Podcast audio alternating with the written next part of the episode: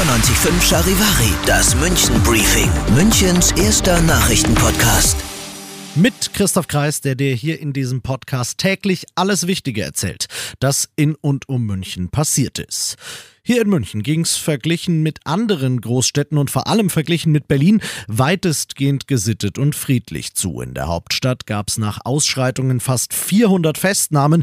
Hier bei uns hat die Polizei eigentlich nur einen wirklich heftigen Fall gehabt. Der aber dafür hat's in sich. In Freiham liegt gestern Morgen ein 20-Jähriger blutüberströmt auf dem Gehweg. Er hat lebensgefährliche Schnitt- und Stichverletzungen und ist auch heute nach einer Not-OP noch in einem kritischen Zustand. Schnell wird ein 22-Jähriger gefasst. Er und das Opfer sollen, nachdem sie noch gemeinsam Silvester gefeiert hatten, einen Streit wegen einer Spielekonsole gehabt haben, der dann in der Messerattacke gegipfelt ist. Die Münchner Staatsanwaltschaft hat einen Haftbefehl wegen versuchten Totschlags erlassen und die Ermittlungen übernommen. Der mutmaßliche Täter sitzt in Urhaft.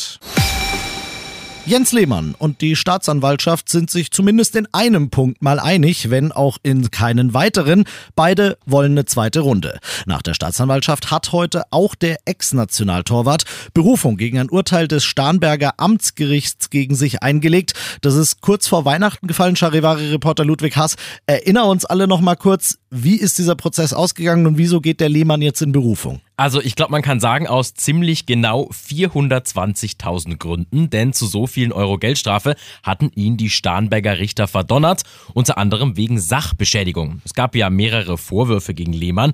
Der spektakulärste davon ist und bleibt aber der, dass er mit einer Kettensäge auf die Garage seines Nachbarn losgegangen ist, weil die ihm nämlich den Blick aus seiner Villa auf den Starnberger See verschandelt hat. So zumindest sieht's die Staatsanwaltschaft, die schon vor Lehmann Berufung eingelegt hatte, weil sie sagt, sagt, Moment mal, dieses Urteil ist eigentlich viel zu mild. Sie fordert eine zehnmonatige Bewährungsstrafe. Lehmann und seine Anwälte, die sehen es natürlich anders. Sie bleiben dabei, dass Lehmann der Garage kein Haar bzw. keinen Balken gekrümmt hat und fordern natürlich einen Freispruch. Ja, Lehmann behauptet ja auch, er hätte das auf Wunsch seines Nachbarn getan. Der hat vor Gericht was anderes gesagt.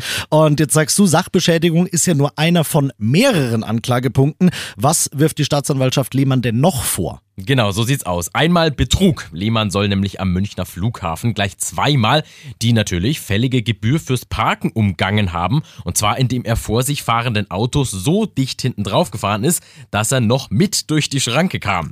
Im 90.000 Euro BMW. Ganz genau. Da sagt Lehmann natürlich, das war keine Absicht, also war es auch kein Betrug und er fordert auch da einen Freispruch. Den letzten Punkt Beamtenbeleidigung, den räumt er ja, sagen wir mal so halb ein. Eine Polizistin hat im ersten Prozess Prozess ausgesagt, dass Lehmann sie als Zitat durchtriebene Lügnerin mit einer ebenfalls Zitat Fehlschaltung im Gehirn bezeichnet hat. Das Ganze bei ihm daheim. Dort war die Polizistin, um Lehmanns Führerschein wegen Rasens einzuziehen. Das ist aber eine andere Geschichte und die wird im Berufungsverfahren jetzt nicht nochmal Thema. Reicht ja auch an Anklagepunkten. Danke Ludwig. Dieses Berufungsverfahren, das wird dann nicht in Starnberg, sondern in der nächsthöheren Instanz hier in München am Landgericht stattfinden. Ein Termin dafür steht noch nicht fest. Vielleicht landet einer davon ja auch in deinem Briefkasten. Ein Marktforschungsinstitut verschickt ab heute im Auftrag der Stadt Post an rund 100.000 zufällig ausgewählte Münchnerinnen und Münchner. Es geht um den Mietspiegel. Der wird alle zwei Jahre erhoben. In den Fragebögen, die im Januar bei den ausgewählten Personen eintrudeln werden, geht es um den für 2025. Der Mietspiegel regelt, was eine ortsübliche Miete ist und wie hoch die höchstens liegen darf. Das heißt, er er schützt dich im Zweifelsfall auch vor einer ungerechtfertigten Erhöhung der Miete.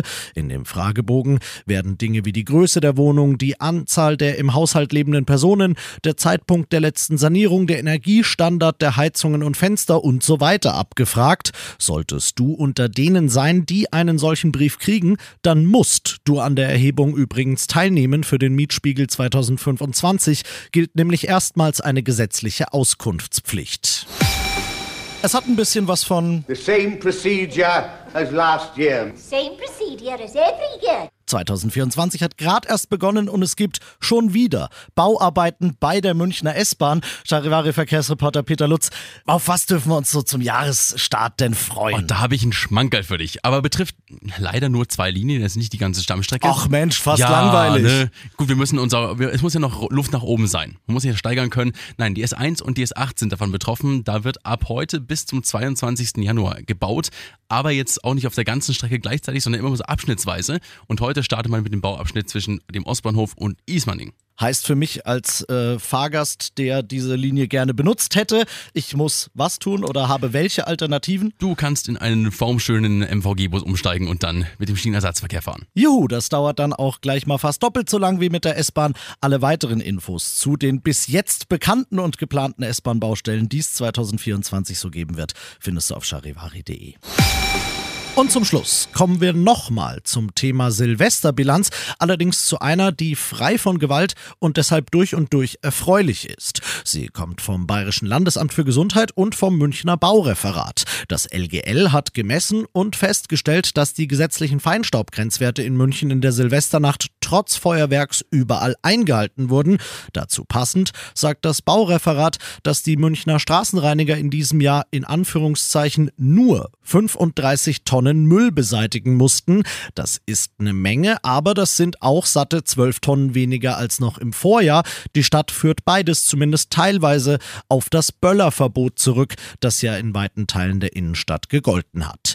Ich bin Christoph Kreis. Wir hören uns mit den wichtigsten München-Themen morgen wieder.